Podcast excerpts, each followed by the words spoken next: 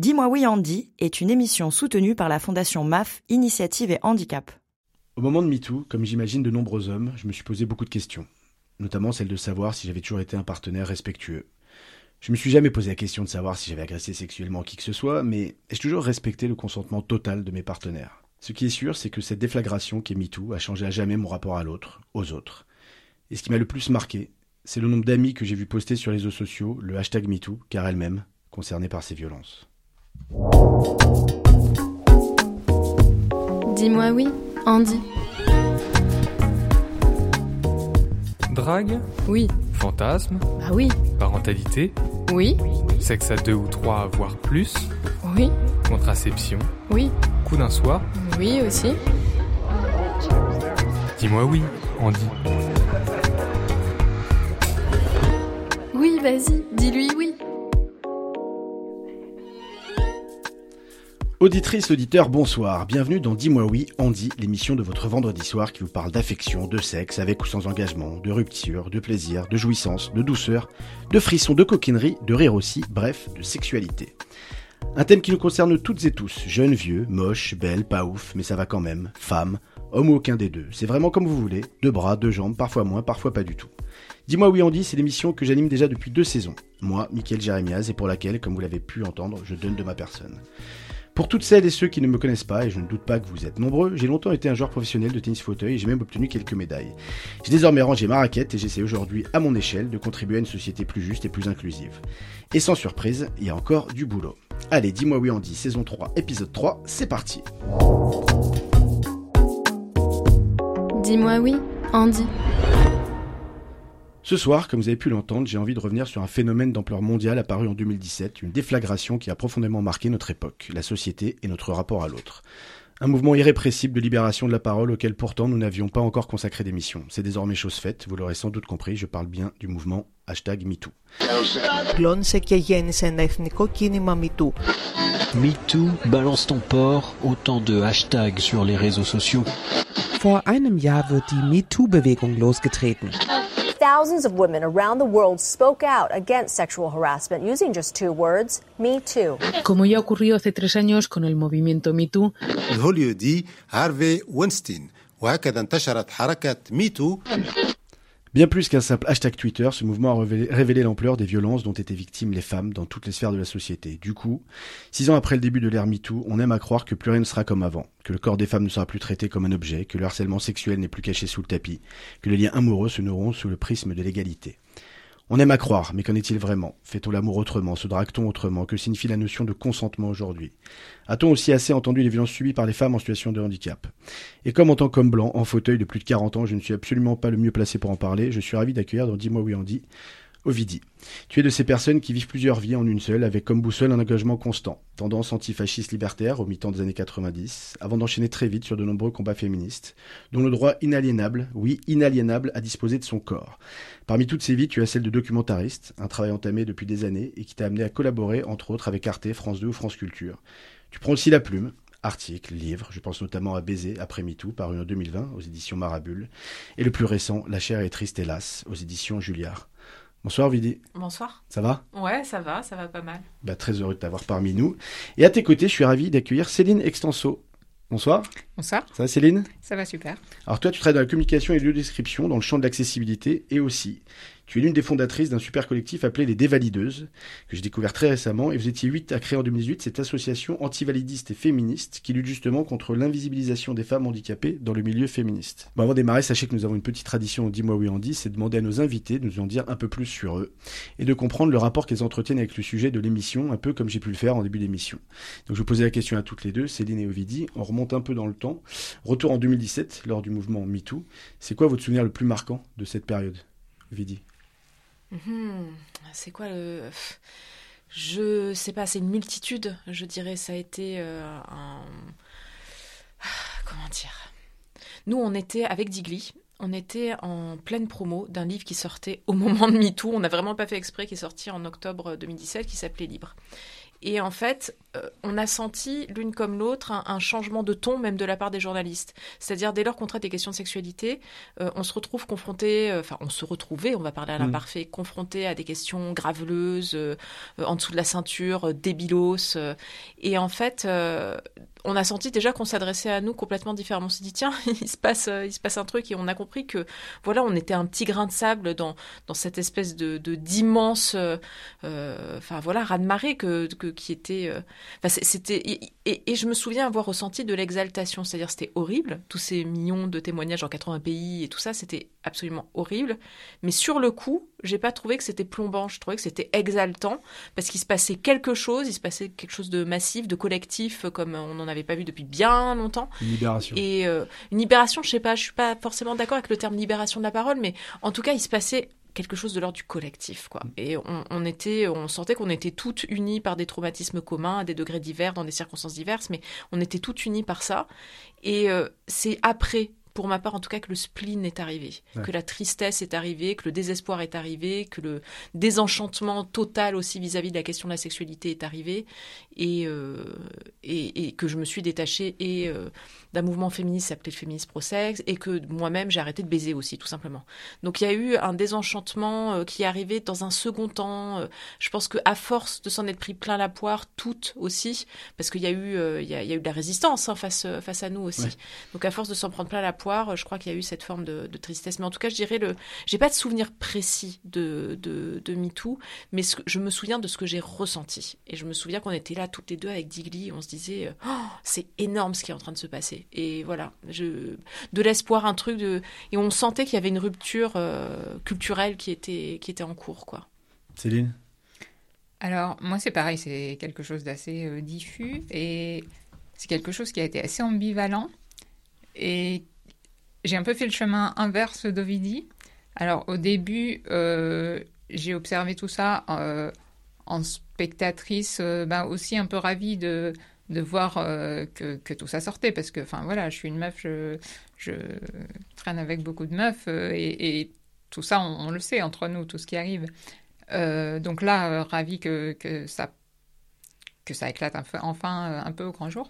Mais dès le début, un peu le spleen, euh, moi, euh, du fait que ça faisait pas tellement écho à mes expériences, et euh, ouais, les, ça restait un mouvement de meuf valide, et sans que je le formalise comme ça tout de suite au début, parce que je voulais pas tirer à la couverture, dire moi et moi et moi, mais il y, avait ce petit truc, ça se passait sans moi quand même. Et, du coup, ben, un an après euh, l'explosion MeToo, euh, il y a eu ce moment où j'ai lancé un appel un petit peu euh, par hasard sur Twitter en disant bon, et nous, on n'aurait pas une place dans, ce, dans cette effervescence-là en tant que Mafandi. Et il y a eu plein de Mafandi qui m'ont répondu et qui étaient super vénères et super prêtes à, faire quelque chose. Et, en fait, voilà, notre collectif est né de tout ça, les dévalideuses. Et, et voilà, pour moi, c'est le moment où j'ai senti que je pouvais avoir une place dans le féminisme, dans ce féminisme-là en particulier. Eh bien, je propose d'entrer dans le vif du sujet. Dis-moi oui, Andy. Petit rappel chronologique des faits en trois dates. 5, octobre 2017, le New York Times publie son enquête sur le producteur Harvey Weinstein. Plus de 80 femmes l'accusent de violences sexuelles. Le 15 octobre, Alissa Milano poste un tweet entré désormais dans la postérité, celui du fameux hashtag MeToo. Et une dizaine de jours plus tard, dans le même esprit, la journaliste française Sandra Muller publie un tweet avec le mot-clé hashtag balance ton port et incite ainsi les victimes de violences sexuelles au travail à dénoncer publiquement leur agresseur. Hashtag MeToo, hashtag pour l'histoire. En 6 ans, il a largement dépassé les 50 millions de messages sur Twitter dans le monde, des prises de parole par millions sur les réseaux sociaux pour dénoncer des violences. Ovidie, selon toi, euh, qu'est-ce que ça nous dit, ces chiffres-là? Comment, comment t'interprètes un tel raz-de-marée Euh, bon, déjà, c'est pas des chiffres qui sont surprenants parce qu'en fait, euh, c'est vrai qu'il y a un côté un peu agaçant, c'est-à-dire on, a un peu découvert quelque chose que nous on ne cessait de répéter euh, depuis des lustres, quoi, en fait. Et, et c'est vrai qu'il y a tout à l'heure, tu disais que tu t'étais posé la question en tant qu'homme, est-ce que moi j'ai toujours été réglo, etc. Est-ce que j'ai déjà dépassé les limites du consentement de ma partenaire et, et en fait, ce qui a été aussi agaçant sur le coup, c'est de, de voir tous nos potes qui disaient ah bon, enfin soudainement qui prenaient conscience d'un truc qu'on leur disait tout le temps quoi que je sais pas par exemple si on partait euh, le soir ou je sais pas quoi on leur disait bah non moi j'ai peur ou je sais pas quoi. Enfin en fait euh... j'ai pas découvert. Non mais non non, c'est intéressant non, mais il y a une différence entre mais... savoir et et entendre. Je, en fait, je, je suis bien d'accord, mais, mais la question que je me pose moi à ce moment-là, c'est la question en ce qui concerne ma sexualité et mon rapport à l'autre. Mais je ne découvre pas ce raz de marée. En fait, on le sait, et notamment dans le monde, dans le monde de, de, de la télé, dans le monde des médias, dans le monde du cinéma, euh, on le sait depuis des décennies. Et, euh, et, moi, je suis pas, je suis pas surpris. Après, c'est évidemment bah, tout, la manière dont ça, dont ça, dont, voilà, dont ça ruisselle et, et, dont ça devient un phénomène mondial. Mais, mais moi, ça a été un vrai questionnement à titre très personnel. J'ai toujours pensé que j'avais été bien éduqué, et je le pense toujours, et d'avoir plutôt un rapport, rapport respectueux. Et, mais en tout cas, je me suis posé la question, ayant eu après mon accident une sexualité plutôt débridée et presque addictive pour me prouver un certain nombre de choses, je me suis posé évidemment ces, ces questions-là. Et donc ça a eu à minima, en ce qui me concerne, moi, le mérite de voilà, de me dire, de, de me poser cette question-là, et évidemment d'en adapter mon comportement si ça avait dû euh, changer. Mais vas-y, pardon. Non, non, mais après c'est aussi vachement intéressant ce que tu dis parce que des mecs bien, qui sont des mecs bien, et même des mecs qui parfois font partie euh, de nos luttes ou en tout cas des miennes, ou voilà, enfin des mecs qui se disent euh, de gauche progressiste, etc., etc., et qui et qui se comportent vraiment pas bien au lit parce que tout à coup dès qu'ils sont dans la chambre à coucher, ils oublient de politiser ce qu'ils sont en train de faire, c'est-à-dire le politique il s'arrête, il s'arrête à la frontière du lit en fait, et et, et, et c'est ça aussi qui est intéressant, c'est qu'il y a un certain nombre de mecs qui se pensaient être des mecs bien, qui tout à coup se sont rendus compte que bah, ils n'avaient pas toujours été euh, très clean clean quoi, ou qui se sont au moins posé les questions. Ça c'était nouveau. Mais pour revenir à, à, à cette histoire de, de MeToo dont j'ai oublié ta question. Non, non, mais le fait de citer surprise qu'il y ait un tel raz de marée et, et, et que c'était aussi aussi aussi dense et aussi global. Bah, en fait, manière. pour ma part, c'était un mouvement que j'attendais plus, puisque c'était finalement, c'était vraiment que des choses qu'on rabâchait euh, toute l'année, quoi. Donc, euh, c'était pas, euh, moi, je l'ai pas vu venir. Je suis pas étonnée que ça ait éclaté à ce moment-là, parce qu'il fallait bien que ça, mais, mais je l'ai pas, je l'attendais pas. Moi, je l'attendais, je l'attendais plus, je crois. Je sais pas, toi, toi Céline. Toi, Céline. Surpris de l'ampleur du mouvement ou ou du fait que la parole se libère enfin, enfin la parole, ça fait longtemps qu'elle se libère, mais là de manière collective. Non, enfin oui, c'est pareil. Je pense que j'y croyais plus. Ouais. Mm. Une sorte de résignation, de se dire que nous on sait, on le vit, on le sait depuis longtemps et en fait. Euh... Oui, parce que là finalement ça. C'est arrivé euh, sur une étincelle, euh, comme il y a eu des tas d'étincelles avant qui auraient pu s'embraser aussi. Et pourquoi cette fois-là ça s'est embrasé Ben, je sais pas, tant mieux. Mais, euh, mais du coup, oui, sur, surprise. Euh... Enfin. le mouvement MeToo, c'est la, vis la, visibilisation de toute forme de violence subie par les femmes, toute origine et tous milieux sociaux confondus. Or, six ans plus tard, en France, les chiffres, même s'ils font régulièrement objet de débats dans la presse, sont toujours édifiants concernant le viol et la tentative de viol. Seulement 1% des plaintes conduiraient à une condamnation, seulement 1%. Est-ce que, euh, Ovidie, une telle proportion est révélatrice d'une sorte de surdité de la société? Peut-être que le droit est pas adapté non plus. En tout cas, euh, je pense au droit français. Je, pense à ça parce que j'avais bossé sur euh, euh, l'histoire du procès du 36, qui était donc le procès qui avait opposé donc une, une côte touriste canadienne, Emily Swanton, qu'elle avait, elle avait accusé deux policiers de la BRI de l'avoir violée donc dans les locaux du 36 quai des Orfèvres. Et c'est une, ça a été une instruction qui a été un procès qui a été vachement intéressant parce que ça montrait que dans le droit français, finalement, tout était là pour dissuader les victimes de, de porter plainte. Là, en l'occurrence, ce qu'autorise le droit français, ce que ne, alors que le, droit américain, par exemple, le droit canadien ne l'autorise pas, c'est creuser dans la vie intime de, de la plaignante pour euh, savoir si ce serait pas une affabulatrice, une petite menteuse, est-ce qu'elle a pas la cuisse un peu légère, etc. Tout le droit français l'autorise. Donc moi, j'ai l'impression que c'est ce, ce, fameux 1%, il est aussi euh, lié à ça. Il est lié au fait que quand on sait la galère qui nous attend, euh, on n'a pas forcément envie de porter plainte, quoi. Et aussi parce que peut-être qu'en face, les peines sont pas adaptées. Euh, si, euh, par exemple, la peine c'est 15 ans de prison, moi je suis pas sûre que ce soit adapté. Perso, je suis une féministe anticarcérale, je suis pas pour euh, les envoyer en prison, je crois pas que ce soit une super bonne idée. Donc euh, c'est aussi ça qui euh, est peut-être dissuasif. En fait, il y a plein de trucs, il y a une multitude de choses. Bon, de, de- du jour où on va porter plainte, où on est, si on nous autorise à porter plainte d'ailleurs, parce que Ouais. parfois on est refoulé à l'entrée du comico. Mais euh, enfin, il y y a une- un cumul de, de choses qui fait que pff, on n'a pas forcément envie de rentrer. On a déjà le traumatisme de, de l'agression ou du viol, ou on n'a pas envie de se coltiner en plus euh, des mois, voire des années euh, de- d'instruction euh, humiliante. pff. Donc c'est peut-être ça, c'est peut-être ça qui explique les 1%. Céline, que dire de la place des femmes en situation de handicap? Aujourd'hui, elles sont, on le sait, elles sont surexposées aux violences, t'en parlais. Euh, près d'une femme handicapée sur cinq indique avoir déjà été euh, violée. Euh, est-ce que, justement, est-ce que c'est en réaction, en réaction de mou- du mouvement euh, MeToo qu'en 2018, tu as cofondé les, dévalideuses Oui, euh, j'ai cofondé les dévalideuses essentiellement pour, euh, enfin à la base pour, visibiliser ce problème-là, Euh, parce que c'était suite à la première marche Nous Toutes. Moi j'étais chez moi à Nancy, j'avais pas pu participer à la marche et je m'étais dit, bah voilà sur les réseaux sociaux, je vais au moins essayer de, de prendre ce qui, ce qui parle du handicap et pour euh, l'amplifier, pour euh, en faire un commentaire, pour... euh, voilà, c'est- une action de loin comme une autre. Mais en fait, j'ai rien eu à amplifier parce que j'ai littéralement rien vu dans les cortèges. Il y avait, j'ai vu zéro personne avec un handicap visible en tout cas, ou zéro euh, pancarte qui, qui parlait de, de- de femmes handicapées. Mais comment tu l'expliques? Qu'est-ce qui fait que... Parce qu'on sait, on le sait, on le sait que ça existe, Mhm. on le sait, on le sait en institution, mais pas que. Euh, Qu'est-ce qui fait qu'on n'y a pas laissé la place? Est-ce que c'est parce que... Qui le sait? Euh, Un public très restreint le sait. Ouais, Personne ne veut le savoir. sait, ouais. Personne ne veut le savoir. Donc, euh, non, ça n'intéresse personne.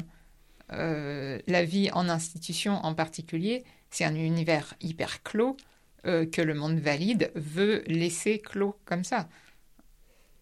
Et qu'est-ce qui fait, qu'est-ce qu'on fait? Qu'est-ce qu'on fait concrètement? Alors, tu montes ton collectif, Mm. on en parle, on lutte, on est dans un petit euh, microcosme, effectivement, dans le monde du handicap, où c'est de ce, monde-là dont je parlais quand Mm. je dis on sait. Ouais. Mais on n'est pas juste quelques centaines, quelques milliers, on Mm. est des millions de personnes concernées. Ouais. On n'est pas tous victimes de, de violences sexuelles, on n'est pas tous euh, en institution, mais on Mm. connaît cette réalité-là.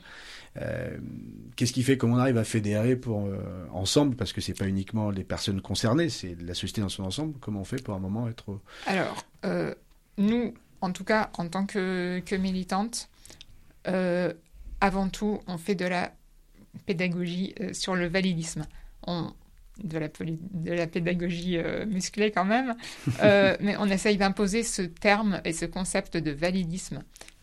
Parce que tant que la société ne prendra pas le handicap comme un sujet politique, euh, on ne pourra rien faire, on ne pourra faire bouger aucune situation. Euh, le handicap en France, historiquement, euh, a toujours été vu sous l'angle médical et individuel. C'est un malheur personnel qui arrive. C'est un problème de santé qu'il faut soigner, qu'il faut redresser, qu'il faut encadrer. Et c'est jamais perçu sous l'angle d'une oppression, euh, alors que réellement, la société est organisée pour nous exclure. Et, tant qu'on n'arrive pas à faire percevoir ce, cet angle de réflexion-là, euh, on pourra aller nulle part. Et plus concrètement, euh, bah, on travaille énormément sur la désinstitutionnalisation. On pense que les institutions où vivent les personnes handicapées, donc ça peut être les, foyers d'accueil, le- les, centres psychiatriques, des IME, les instituts médico-éducatifs, euh, enfin, les écoles spécialisées en fait, euh, on pense que l'inclusion doit être euh, totale, que les personnes handicapées doivent pouvoir bénéficier de solutions, indi- de solutions d'aide, d'accompagnement individualisées au maximum. Voilà, parce que les institutions sont intrinsèquement maltraitantes. Même les meilleures des institutions ne peuvent pas être safe. Et, c'est un lieu de, de maltraitance et d'abus et de silence euh, terrible. Ovidie, la société euh, n'est-elle pas assez prête pour intégrer MeToo et aussi prendre en considération la double peine subie par les femmes en situation de handicap, d'après toi?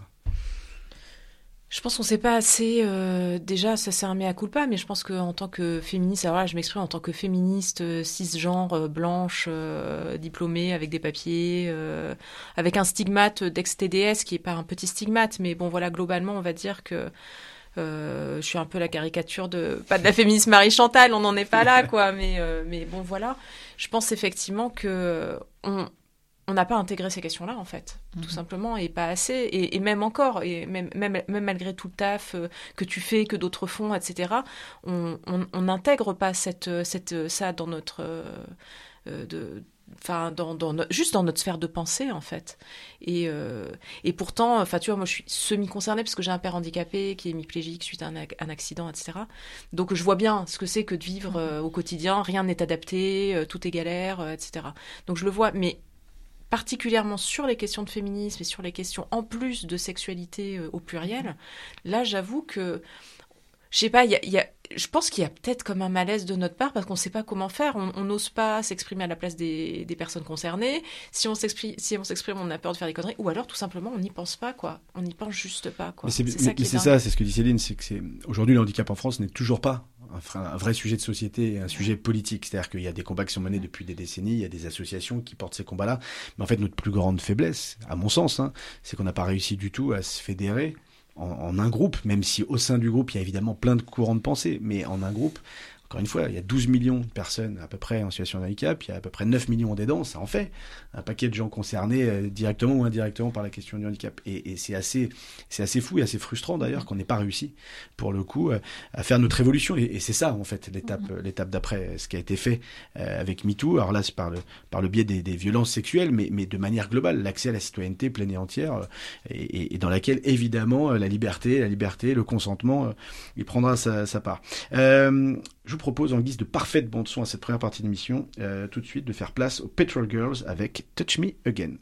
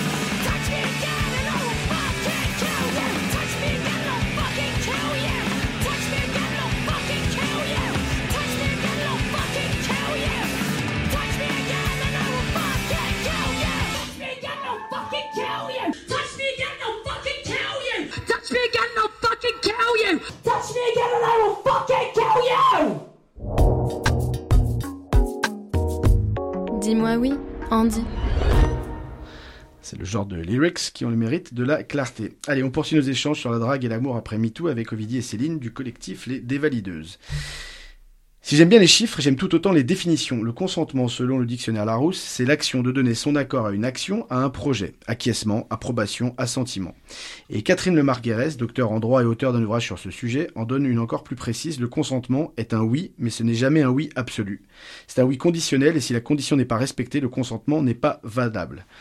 Ovidie, Céline, MeToo a-t-il permis aux hommes et à la société dans son ensemble de mieux comprendre ce qui est un oui et un non dans les relations? Céline, est-ce que tu veux répondre, Ovidie Euh, Est-ce qu'ils ont compris? Est-ce qu'ils comprennent? Est-ce qu'ils commencent à comprendre? Est-ce qu'on commence à comprendre? Je suis désolée, mais je crois pas. Je ne sois ils pas ont, désolé. Ils ont entendu, mais euh, est-ce qu'ils ont compris?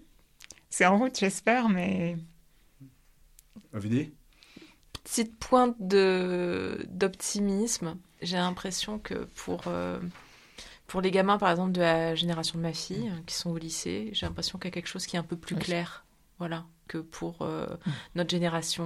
Où, euh, y a, ils parlent pas de zone grise et de machin et tout ça. Nous, on est là, on s'embourbe en disant ah oui, mais peut-être que dans certaines situations, et puis la zone grise et nanana. Et eux, ils, pe- ils parlent pas de, de ça en fait. Ah, Vous avez plus foi à la nouvelle Et génération. Moi, j'ai vraiment est- beaucoup plus foi. Mais en fait, le, calcul, il est simple. Euh, Ceux qui passent le bac là maintenant, ils avaient 12 ans au moment de MeToo. Ça veut dire que euh, il et elle euh, sont rentrés dans la sexualité euh, avec, euh, en entendant, euh, enfin, je veux dire, le terme consentement il était sur toutes les lèvres à ce moment-là, au moment de MeToo. Donc, ils sont rentrés dans la sexualité avec, avec ça, avec cette notion de, de consentement quand même quelque part dans un coin de leur cerveau, alors que pour ma part, en tout cas, quand j'étais ado, on ne parlait pas de consentement. euh, c'était un terme qu'on n'employait pas. C'était même pas quelque chose que, qui était. euh, voilà, c'était complètement hors de notre sphère de pensée. Ah bah j'ai pas, je pense qu'on a la même génération. Ouais, ouais, je pense qu'on a à peu près le même âge, ouais. C'est pas du tout un mot, le consentement, c'est assez terrible, hein, que dont on parlait à, à l'époque, nos premières relations sexuelles à l'adolescence, au lycée. Effectivement, c'est arrivé, euh, c'est arrivé récemment. Mais je suis assez d'accord. hein, comme moi je le vois même dans l'éducation qu'on a reçue, qui est pourtant une éducation euh, de gauche progressiste en l'occurrence, et de l'éducation que moi je transmets maintenant à mes garçons. En l'occurrence, que je pense que ça part quand même de là. C'est, c'est, c'est pas de protéger nos petites filles, c'est d'éduquer nos garçons. Mais, mais, effectivement, peut-être euh, plus dans cette nouvelle génération. Est-ce qu'en 2023, le consentement est sexy? Je m'explique. J'ai lu récemment un article du Parisien où des jeunes s'exprimaient sur la sexualité et il est dit, je cite, le consentement ne dénature rien, au contraire, c'est super sexy car il permet un vrai dialogue. Qu'est-ce que vous en pensez Toutes les deux. Ovidie. Ah, je sais pas, moi je baisse plus donc je sais pas. mais euh, à vrai, l'époque où t'as dit il y a on- quelques- depuis quelques années que t'avais. Ouais, euh, non, moi je fais ceinture, mais euh, parce que trop, parce que pff, ça, ça vaut pas. Je trouve que mis dans la balance toutes les contraintes euh, versus le plaisir que je retire, je trouve que ça vaut pas. Mais euh, je sais pas, oui, euh, de mémoire, de mon temps, quand voilà, quand ça se faisait encore, euh, moi je trouvais ça cool euh, de d'être avec euh, des partenaires qui faisaient attention euh, à ce que je voulais, à- qui faisaient attention, à, voilà, que c'était pas que, que voilà, j'étais pleinement consentante, qui faisait pas de forcing. Euh, Enfin, ouais, ouais, ouais. Enfin, pour- moi, je trouvais que c'était sexy parce que c'était l'annonce d'un rapport joyeux, quoi, d'un rapport euh, cool, chill, euh, prévenant. évidence, euh. mais, mais, mais finalement pas si. Ouais, non, non, c'est clairement si pas évident. évident. Non, non, mais ce qui devrait, mais en tout cas, ce non, qui- non, clairement pas. hein. Céline Ou- Oui, moi j'ai envie de dire, évidemment, c'est super et c'est pas du tout un turn-off euh, euh, de devoir prendre le temps de demander le consen- de consentement. Par contre, j'ai pas envie de dire que le consentement est sexy en soi parce que on n'est pas décent pour être excité, pour être euh, euh, pour baiser mieux quoi. Enfin, on n'en peut plus des, des féministes, euh, enfin des mecs féministes qui essayent d'être d'être déconstruits pour avoir des meilleures relations, enfin pour mieux baiser quoi. Régulièrement, on nous vante ça quand même dans les médias. Non, les mecs féministes n'ont pas à être féministes pour être des, amants plus accomplis, quoi, juste pour être décents. Enfin, hein. C'est cool d'être euh, d'être respectueux, quoi. Enfin, C'est normal, c'est voilà. un pacte, un pacte de départ qui me paraît, qui me paraît normal. Céline, qu'en Et puis est-il des- demander le Ouais. consentement aussi, parce qu'au moment de, de MeToo, il y a eu cette caricature, on disait oui, il va falloir signer des contrats. Il y a eu une espèce de légende urbaine autour d'une application euh, suédoise où il allait falloir cocher euh, avant chaque rapport sexuel si on Ah, pas vu passer ça. Et- mais ça, c'était bon, c'était la droite quoi, qui faisait croire ça, qui disait oh là là, ça va être terrible, on va plus jamais pouvoir se séduire, on va plus jamais pouvoir baiser, c'est la fin de la civilisation et tout ça. Et, euh, et en fait, juste dire euh, ça te plaît? En, en cours de route, je sais pas, ou des trucs, enfin des phrases cons, c'est la première phrase qui me vient, mais est-ce que, enfin, en fait, c'est pas grand chose, ça va? Oui, dire ça ça, va. va, ça va, ça te plaît, euh, j'en sais rien. euh, Ah bah, ça me que rassure sur veux, mes, ça me rassure sur mes questions que je me posais au, au départ. Parce que le ça va, je l'ai, ouais. Est-ce que ça t'es ok si Ouais. Oui, demander la permission, Ouais, pas s'aventurer. Ah, pardon, non, je, je pensais pas que ça te plairait pas.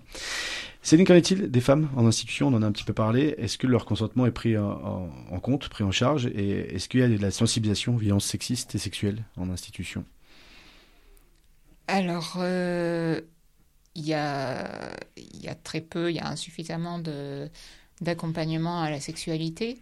Euh, aujourd'hui, euh, c'est encore euh, très et beaucoup trop. Enfin, c'est inacceptable que ça existe, mais il y a euh, des, de nombreuses stérilisations ou contraceptions forcées euh, en institution parce que ça permet de nier le, problème euh, plutôt que, que d'éduquer.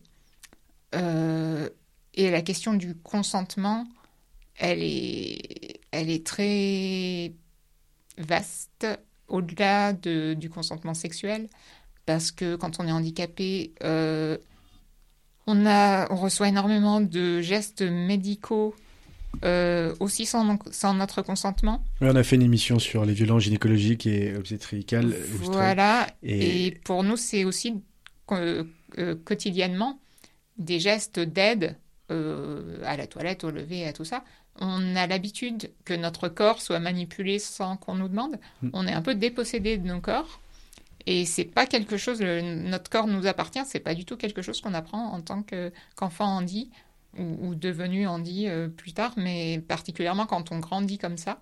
mais ça, c'est même hors institution pour le coup. et voilà, et hors institution aussi. Euh, dans la rue, on va venir nous aider sans notre consentement, pousser notre fauteuil, euh, aider une personne aveugle à traverser, euh, sans lui demander si elle a l'intention de Oui, traverser. en lui prenant le bras, je vais vous aider, voilà, monsieur, et bien sûr. Et donc vraiment, le consentement par rapport à notre corps, c'est quelque chose dont nous, on n'a pas forcément conscience, enfin, qu'on doit revendiquer ça. Et euh, pour les valides, on est, on est un corps en libre service euh, quasiment.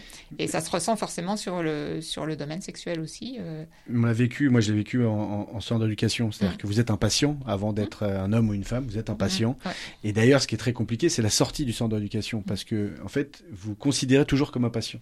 C'est-à-dire qu'il vous faut un temps long Mm. pour vous réapproprier votre corps et pour dire en fait non, non, c'est pas, en fait c'est pas normal, c'est pas toi qui décides, non tu ne me touches pas, non tu ne me pousses pas, Euh, non tu me mets pas la main dans les cheveux quand on va en boîte de oui. nuit pour me dire je suis super content que tu sois, que tu sois, tu sois là ce soir, des gens qui te connaissent pas, bah là on peut en faire, on peut en faire 10 émissions hein, pour le coup. ouais, euh. Euh, Est-ce que tu connais le dispositif Andy Gynéco Euh, je le connais un peu, euh, pas assez bien. Bon, c'est pas une question piège, hein, je peux en Ouais. parler, je peux en parler rapidement, mais Mm. euh, il a été testé, testé dans trois régions en France. Il a pour objectif de faciliter l'accès aux soins gynécologiques des femmes accompagnées dans des établissements médico-sociaux et de prévenir les violences sexuelles. Et euh, et voilà, ce qui est déjà plutôt pas mal. Euh, bon après c'est pas suffisant comme dispositif, il en faudrait plus. Mais tu vois quand, quand tu dis juste comme ça qu'en institution Mhm. on stérilise, peut-être tu le jettes comme ça et puis et puis d'ailleurs j'ai pas rebondi à ce Oui, moment-là, mais je le oui, fais, oui. je le fais maintenant. Ouais. C'est quand même quand même assez assez terrifiant. Voilà, en France en 2023, qu'on- de, de, de faire ça et quand on Mhm. parlait d'ignorance, oui, euh, nous on est peut-être plus euh, euh, plus euh, plus concernés parce que nous-mêmes handicapés, mais mais mais ce sont des choses qui doivent sortir, ce sont des choses Mhm. qui doivent être euh, expliquées et, et, et dénoncées. Et donc euh, oui, le, le, le hashtag MeToo, euh, le Disable MeToo, quoi, je sais pas ce qui ce qui Mhm. ce qui ce qu'on doit créer, en tout cas doit arriver parce qu'aujourd'hui euh, l'évolution qu'il y a eu depuis six ans euh, pour les femmes de manière générale, les femmes ah, je- déteste les termes, les femmes, femmes dites valides, on- n'a pas du tout commencé, en tout cas, cette révolution pour les femmes en situation de handicap. Euh, on le sait depuis le début, MeToo, ça a profondément bouleversé les rapports hommes-femmes et donc suscité de nombreux débats, parfois assez vifs. On se souvient tous de la tribune de 2018, signée notamment par Catherine Deneuve, qui évoquait la liberté d'être importuné. Alors MeToo serait-il avant tout une question de génération ou est-ce allé beaucoup trop vite en besogne? Ovidie. Cette tribune, euh, bon, elle est arrivée au très mauvais moment. hein. Je Ça. crois que c'était vraiment pas le moment de sortir cette tribune-là. Je pense qu'il y a eu erreur de timing de leur part. Là, c'était évidemment inentendable. Et euh, ça raconte quoi? Bah, Ça raconte une forme de misogynie intégrée. Ça raconte le fait que, en tant que femme, en fait, notre première valeur sociale, c'est quand même d'être désirable. C'est pas euh, de bosser, c'est pas d'être, euh, je sais pas, mère de famille, je sais pas quoi. En fait, ce qu'on attend de nous en tant que, que femme dans la société, c'est d'être désirable et euh, Et là, je dirais qu'il y a pas mal de femmes qui se sont construites là-dessus, ce qui explique aussi la compétition intrasexuelle, ce qui explique plein de choses. Voilà, cette idée que il faut qu'on séduise le chaland, et, c'est comme ça qu'on est revalorisé, c'est à travers, euh, à travers le regard masculin. Voilà. Et quand on s'est construit toute sa vie comme ça, je, je- j'en reviens à Catherine Deneuve, mais à toutes les autres femmes qui ont signé la tribune, quand on s'est construit toute sa vie comme ça, c'est difficile de tout remettre en question. Surtout quand on a réussi à, à je sais pas, par exemple, euh, je veux dire, la, beauté ou la disponibilité sexuelle, ça permet de- d'être transfuge de classe, par exemple. Je veux dire, on peut partir, euh, je veux dire, on peut être, à partir du moment où on est belle, on peut venir d'un tout petit village et épouser un milliardaire. Enfin, je veux dire, on peut devenir transfuge de classe gra- grâce à ça, grâce à sa, son fort euh, quota, son fort taux, pardon, de, désirabilité. Et, euh, et je pense qu'il y, a- pas mal de femmes qui, qui, qui ont finalement qui ont morflé aussi toute leur vie, mais qui se sont construites avec ça, en intégrant ces règles-là du jeu, qu'à partir du moment où on leur dit, bah, vous savez quoi, euh, toutes les, les cartes sont rebattues, euh, c'est bon, on, on recommence, on vous propose d'autres règles, ah bah non, elles n'ont pas forcément envie de lâcher euh, ce qu'elles ont réussi à obtenir grâce à tout ça. Je sais pas si je suis très claire en fait. Si, si, si, si, mais c'est très très clair, c'est ce que je me suis dit à ce moment-là, mais par contre, effectivement, le timing, le timing de revendiquer ça à ce moment-là, pour moi, fait preuve d'un manque de, de sensibilité, même d'intelligence, quoi, de se dire, de se dire, est-ce que c'est de ça dont tu es en train de parler, au lieu d'accompagner des millions de personnes victimes, nous, on va revendiquer quelque chose dans lequel, et elles le savent, je pense que tu décris là, le fait d'avoir été conditionné, formaté depuis le plus jeune âge. Euh, non, non, mais je suis... Euh, Mais le pire, c'est je crois que ça aurait pu être une discussion à un moment, un mouvement féministe, etc. Mais pas ce truc-là public, tout bizarre, quoi.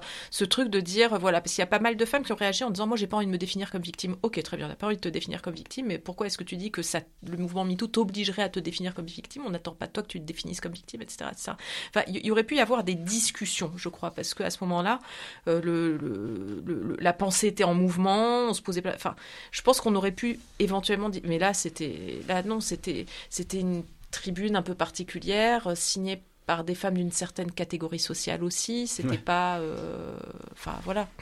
Céline, juste avant notre jeu, parce que je sais que tu attends avec impatience notre jeu, juste 30 secondes sur ça, sur cette tribune.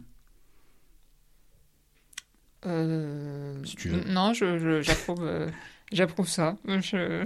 Bon, bah très bien, ça va, ça me fait gagner ces 30 secondes précieuses parce que je me, prends- je me fais prendre la pression là-bas. Parfait.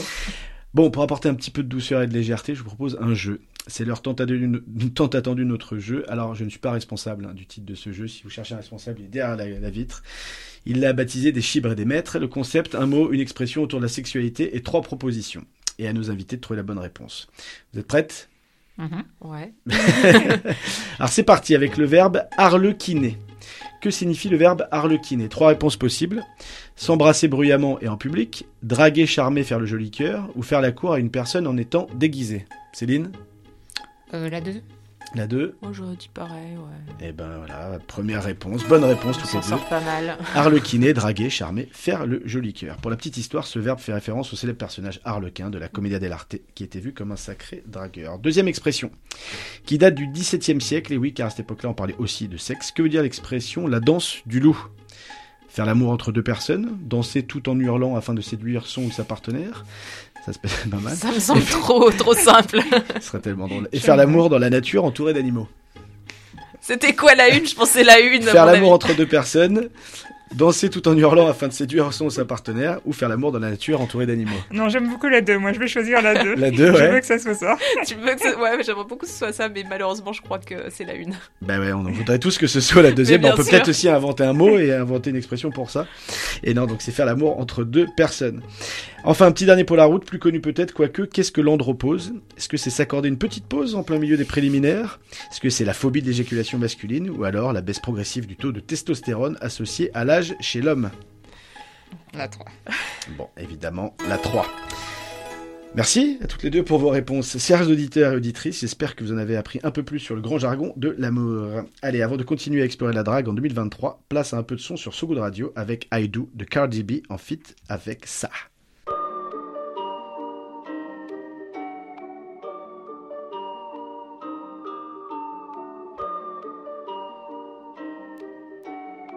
I left that nigga on red cause I felt like it. Dress me down in that rash and Leroy jacket. Dapper, dapper, I look fine and my checks fine. No wonder, wonder why I do whatever I like. I do. What I like, I do, I do, I do. like I do, I do.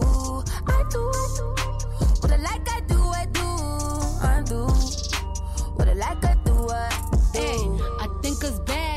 It's a gift from God. Gift from God. I think you broke hoes need to get a job. Get a job. Now I'm a boss, I run my own name on the checks. Pussy so good, I said my own name during sex. I might smack a bitch cause I felt like it. Gucci shoes and a belt like it. Said the Cardi is his favorite fragrance. I'm a rich bitch and I smell like it. I'm in a boss bitch move. Hey, these shoes are Da Vinci, ho, these are some boss bitch shoes. If you ain't no boss bitch move. Hey. For the record, I said record, record sales. I like niggas that been in and out of jail. They say by now that I'll be finished, hard to tell. I can tell. My little 15 minutes lasting long as hell. I left that nigga on red cause I felt like it. Dress me down in that red Saint Laurent jacket. Dapper, dapper, I look fine and my checks define. No wonder, wonder why I do whatever I like. I do. Like, I do, I do. I do. Like, I do, I do. I do, do. What I like, I do, I do. I do. What I like, I do, I do. Look, broke hoes do what they can't. can. Good girls do what they told. Bad bitches do what they want. They want. That's why bitches so cold. I'm a gangster in a dress. I'm a bully in the bed. Only time that I'm a ladies when I ladies host to rest. The coupe is ruthless, but I get top in it. I'm provocative, it's my prerogative. 80k just to know what time is it. Cardi rocking it, go by stocking it. Spend what I want, ain't no limit. I say what I want, I ain't never been timid. Only real shit comes out my mouth, and only real niggas go winning. Leave his text on red, leave his balls on blue. Put it on airplane mode, so none of those calls come through. Here's a word to my ladies, don't you give these niggas none. Give 'em none. If they can make you richer, they can make you come. I left that nigga on red cause I felt like it. Dress me down in that red Saint Laurent jacket. Dapper, dapper, I look fine and my checks define. No wonder, wonder why I do whatever I like. I do.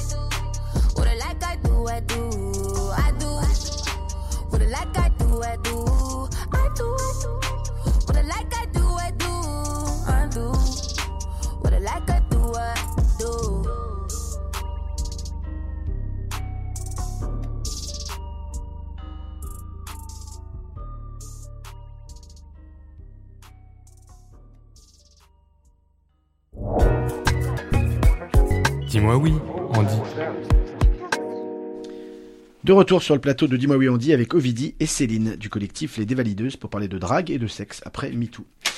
Et justement, parlons de sexe, bah, on vient d'en parler euh, tous les deux, là, hors antenne, tous les trois. Euh, Est-ce qu'on fait l'amour vraiment différemment depuis MeToo? Et euh, t'as écrit un ouvrage récemment, t'en as parlé en introduction, hein, La chair est triste, hélas, en parlant de ton propre renoncement au sexe. Euh, Est-ce que cette démarche À personnelle en lien- l'hétérosexualité. À l'hété- ah, ah, c'est- Ouais. une précision importante. ouais, ouais. Est-ce que cette démarche personnelle est en lien euh, évidemment avec la révolution MeToo euh, ou euh, pour d'autres raisons? Parce que ce qu'on vient de se raconter en off, les auditeurs l'ont pas Je entendu. dirais que c'est un contexte. Bon, c'est un parcours euh, de, de vie, 25 années de- d'hétérosexualité décevante, etc., etc. Mais c'est vrai que ma- grève, parce que j'appelle ça une grève, c'est pas une abstinence. hein, j'ai renoncé à rien. je suis mue par aucune volonté morale. J'ai juré, j'ai rien juré devant Dieu. Enfin voilà. Donc je, je m'interdis rien. Euh, c'est juste que je veux pas, je veux plus en fait, j'ai plus, euh, j'ai plus envie. Donc j'appelle ça aussi une grève parce que chaque année je me dis tiens c'est l'anniversaire de ma grève là, est-ce que c'est une grève reconductible, est-ce que je, re- je repars pour un an et tout ça? Et euh, et, et, et voilà en fait c'est c'est ça a été un un, un long.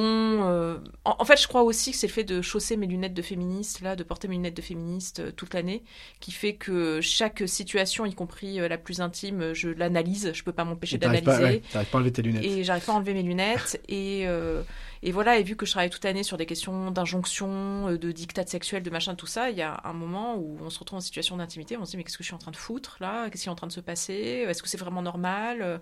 Et puis euh, tout à coup, il y a les statistiques qui pop comme ça dans la tête, et on se dit tiens, je fais partie euh, de l'orgasme gap, euh, voilà, de ce décalage entre l'accès à l'orgasme entre hommes et femmes, enfin dans l'accès à l'orgasme entre hommes et femmes, etc. Enfin bref, tout à coup, il y a plein, plein de trucs qui viennent se mêler, et, euh, et donc ce qui fait qu'au bout d'un moment, je n'ai n'est plus pu en fait tout simplement. Mais je pense que le contexte de MeToo euh, joue parce qu'il y a eu vraiment ce- cette tristesse dont je parlais tout à l'heure qui a fini par euh, m'envahir, euh, ce spleen, ce désenchantement, je crois que c'est vraiment le terme, ce désenchantement qui fait que pff, plus envie quoi. Loin de, de cette révolution antisexuelle, tant décriée par certains, euh, MeToo n'est pas-il au contraire tout l'inverse?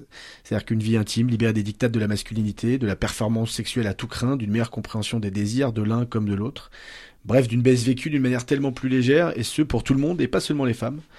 Euh, vous en pensez quoi? Céline, t'en penses quoi? Euh, euh, pardon, est-ce que tu peux préciser ta question? Je vais te préciser la question. Non mais, en fait, et c'est ce que tu décris d'ailleurs, tu parles de, de, de sexualité, d'hétérosexualité. C'est-à-dire que euh, la manière dont, euh, dont, dont MeToo, l'impact que MeToo a eu, c'est dans les rapports notamment hétérosexuels, la domination masculine et sur les injonctions faites aux femmes, la libération, libération euh, des, des femmes. Est-ce que, est-ce qu'aujourd'hui, en tout cas, dans les rapports qu'on a, qu'on a, qu'on, a développés depuis, est-ce que on arrive maintenant progressivement, alors tu n'étais pas si optimiste que ça au dit l'été, mais euh, en tout cas des rapports qui se sont, j'allais dire, euh, égalisés, c'est peut-être pas le bon terme, mais à des rapports euh, qui se sont, euh, bah, qui sont au bon endroit, qui sont au bon endroit où la parole et, la, et le besoin, l'envie, le désir est, plus équitable en tout cas. Oui, je, pense qu'on va dans le bon sens de toute façon. Enfin, je veux, y croire. Moi, là où je suis peu optimiste, enfin, où j'attends, avant d'être trop optimiste, c'est que j'attends que ça se ressente sur les chiffres des agressions sexuelles, euh, qu'on voit qu'il y a une baisse de d'agression sur la nouvelle génération ou, d'autres. Et là, je serais vraiment satisfaite. Pour l'instant, j'ai pas l'impression que ça se constate vraiment. Euh, après, sur les sur la question des injonctions, euh, moi je trouve la, la démarche d'Ovidi super intéressante euh, parce qu'elle va de, voilà de tout ce qu'on a appris, enfin de, des injonctions euh, qui sont faites aux femmes. Mais euh, ben, à titre personnel, je peux pas m'y inclure euh, parce que j'ai aucune injonction à baiser. J'ai aucune injonction à avoir une vie amoureuse et à être désirable. J'ai au contraire enfin pas l'injonction à être indésirable, mais si à faire taire tout ça. Donc euh, à la limite, euh, pour moi, baiser est un acte euh, militant plus que plus que l'abstinence. Et, voilà, c'est une des c'est une des raisons qui font que le que l'identification au modèle féministe mainstream est, parfois compliqué, mais, mais ça, reste, ça reste une réappropriation de ses propres choix et, de sa liberté à, choisir sa vie, sa sexualité et, l'ensemble de, ses choix de vie. Quoi. Non, non, mais tu pointes du doigt une question qu'on a abordée souvent ici, c'est euh, l'accès à la sexualité. Euh, pas l'accès au désir, le désir, euh, quelque chose qui, euh, qui se manifeste d'abord à l'intérieur de son corps, mais, mais en tout cas l'accès à la sexualité. On a, on a parlé des, assi- des assistants sexuels, on a parlé de justement, je parlais de la représentation du, du- corps, de ce qu'est aujourd'hui la sexualité, les sexualités. On s'est rendu compte d'ailleurs de la pauvreté. hein. On s'en rend compte à chaque, à chaque émission presque de la pauvreté de notre, de notre sexualité. Petite question bah, qui vient un petit peu à, à la fin de cette émission, mais euh, comment on drague à l'ère post-MeToo?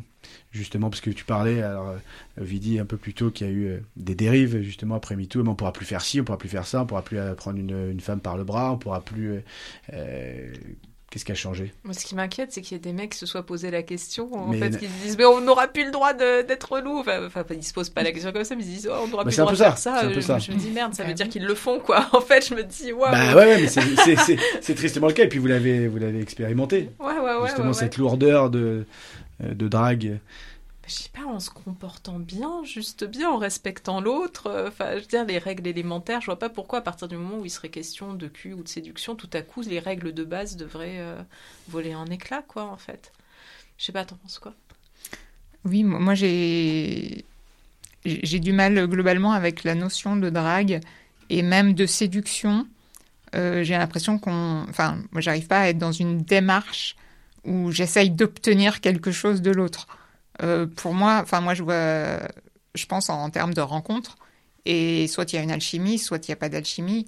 On essaye de connaître la personne, on essaye de, passer du temps avec elle, mais euh, le concept de, drague et de séduction, pour moi, c'est il y, a, toujours une composante de domination et d'essayer d'obtenir quelque chose de l'autre.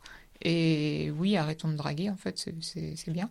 Rencontrons-nous. Pour toi, il y a une Enfin, incompatibilité avec euh, le coup d'un soir. Parce que le coup d'un soir, il n'y a pas forcément la rencontre, l'alchimie, elle existe. Si, c'est une rencontre et une alchimie.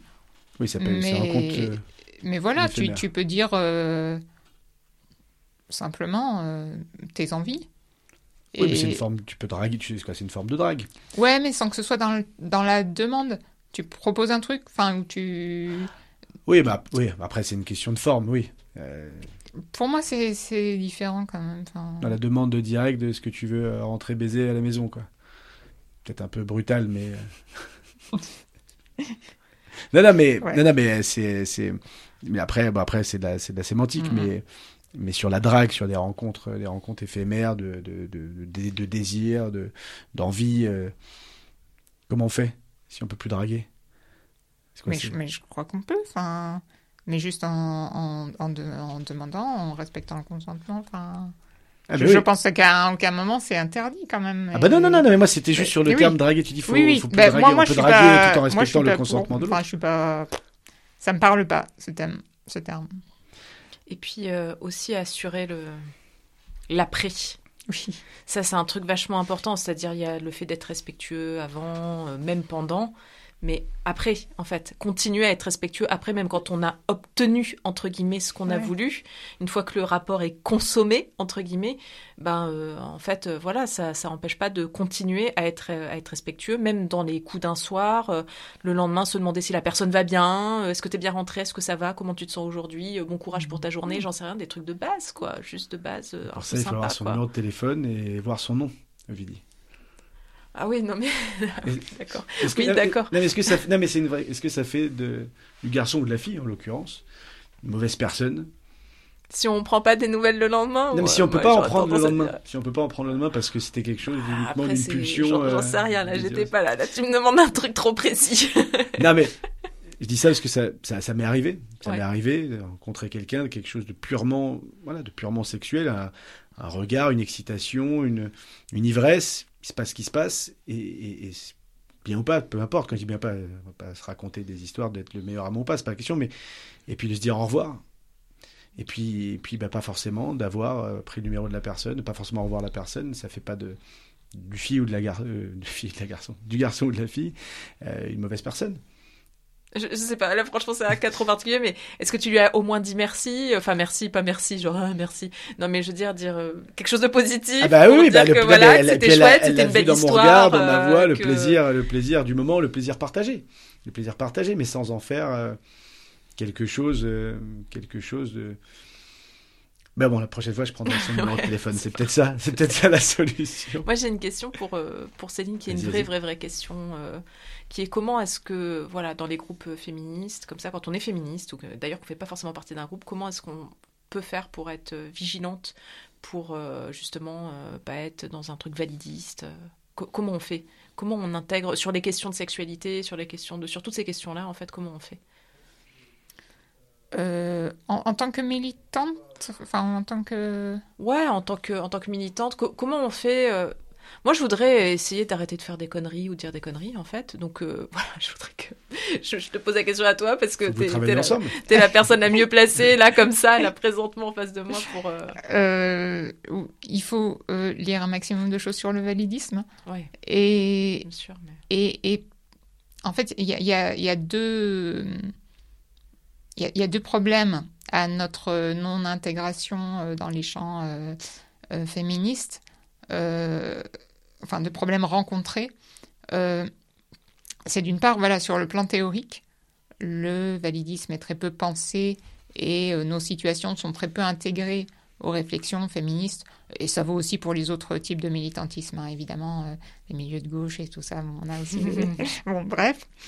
Euh, et il y a aussi les questions pragmatiques d'intégration de Mafandi au sein du, des milieux féministes et au sein des initiatives, des événements. Euh, parce que, euh, voilà, de plus en plus, depuis qu'on existe en tant que milieu antivalidiste, on est invité à participer à des conférences, à des événements. Mais en fait, rien n'est prévu concrètement pour nous accueillir. Et ça inclut euh, l'accessibilité physique quand on est en fauteuil et aussi à tout type de handicap, aux sous-titres. À, à- et, et voilà, il y, a- il y a tout ce féminisme euh, qui se dit euh, inclusif euh, ou intersectionnel. Le terme pose d'autres problèmes. Euh, mais voilà, il suffit pas de dire euh, on est solidaire, viens avec nous, euh, on est gentil, euh, t'es comme nous. Mais non, en fait, euh, je suis pas comme vous. Enfin, il y a des différences. Et le but, c'est au contraire de les, de les prendre, de les analyser, de voir euh, euh, comment elles peuvent euh, s'imbriquer dans, dans le champ qui est déjà multiple de féminisme. Il y a toutes sortes de féminismes. Et le nôtre doit avoir une place. Mais voilà, il faut prendre en compte aussi le- les questions pragmatiques qui, qui nous permettent d'interagir et de travailler ensemble. Euh, je pense qu'il y a beaucoup de choses à, co-construire parce que les thèmes euh, qu'on aborde euh, sont les mêmes, mais sous des angles souvent, bah, évidemment, différents. Et, ouais, je pense qu'il y, y a une vraie question pragmatique, en plus de la question, évidemment, de la volonté de nous inclure su- sur le fond. Non, mais il y a un enjeu effectivement d'accessibilité. Quand on dit accessibilité, c'est pas uniquement de Mm. mettre des rampes à droite à gauche, ça. mais c'est vraiment de prendre en considération la globalité Mm, de- des différences. Et puis ensuite, c'est de, de- en fait d'écouter. Euh, je ne parle pas pour, pour toi, Ovidie, hein, je parle de manière générale, et c'est pas propre d'ailleurs aux questions de sexualité ou de violence sexuelle. C'est qu'en fait, on arrête de décider pour nous. C'est que la société aujourd'hui, elle décide, et une société valide, en l'occurrence, décide de ce qu'on doit faire, de ce qu'on doit pas, de, de- de ce qu'on peut pas faire, des choses auxquelles on n'aura pas accès. Et, et notre combat, c'est en fait d'affirmer ce que nous, on a envie de faire, ce que nous, on est capable de faire. Et effectivement, dans le, dans le monde associatif, qui n'est pas le monde associatif spécialisé directement du handicap, et donc dans un monde associatif plus général, plus global, euh, c'est là où nous, on doit essayer d'avoir euh, notre place pour pouvoir être cette parole-là, et au sein de collectifs qui, euh, qui pourraient tout à fait travailler en collaboration euh, euh, avec nous. C'est à mon tour de vous faire kiffer un peu avec un son. Il s'avère que c'est un de mes sons préférés, mais c'est surtout le son préféré de mon petit garçon Milo, que j'embrasse fort. Et on écoute tout de suite Another Love by Tom Odell.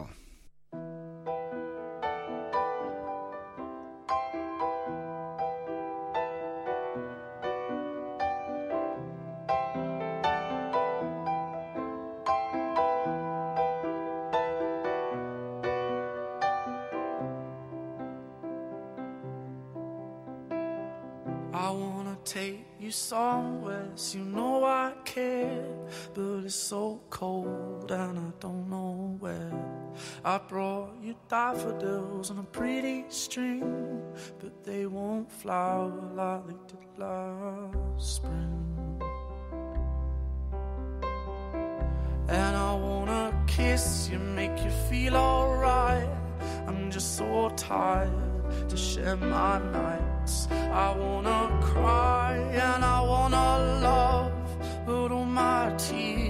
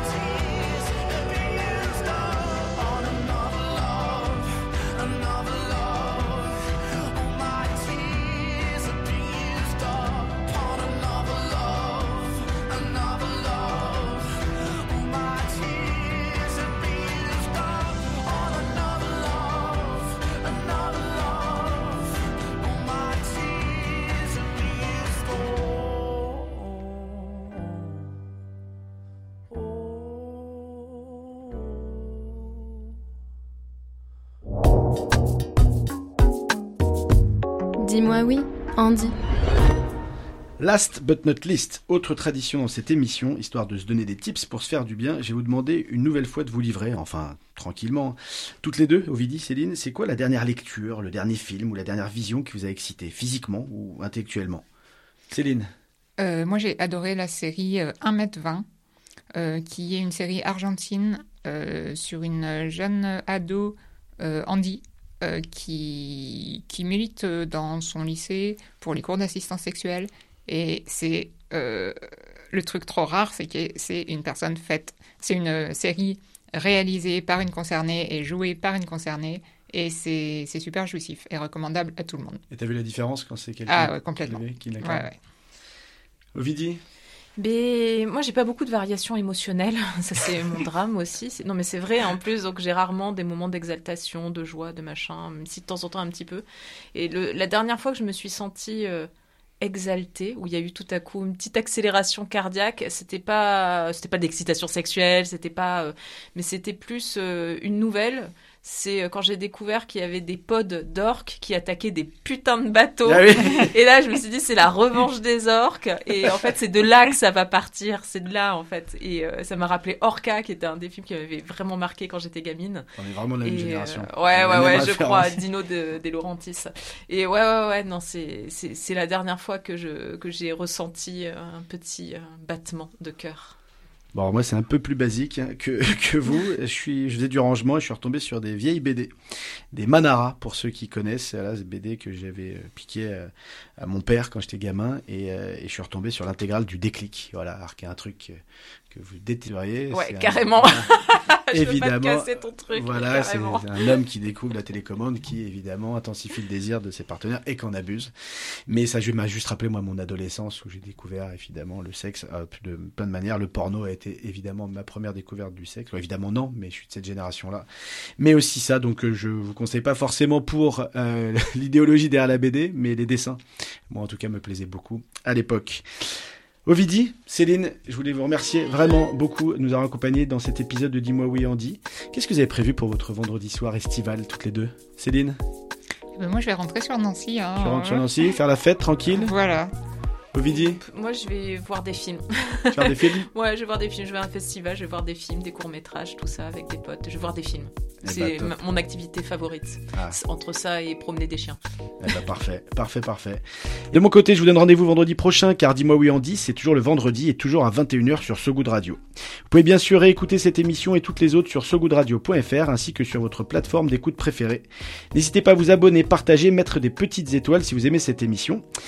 Prenez soin de vous et des autres, c'est bien aussi. Je vous embrasse et je vous souhaite à toutes et à tous un bel été.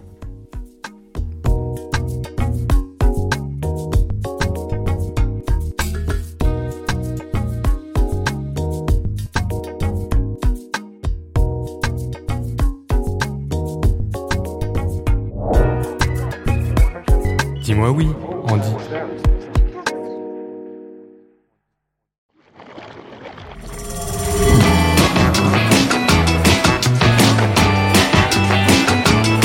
Impactante.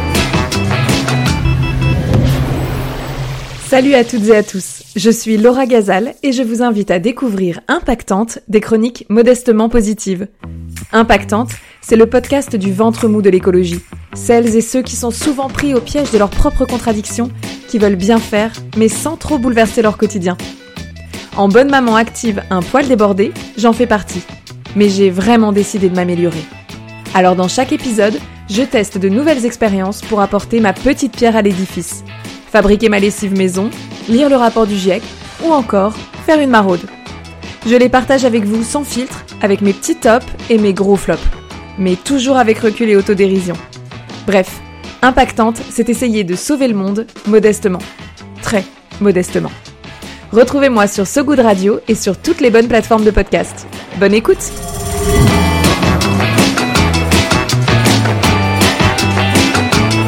Impactante.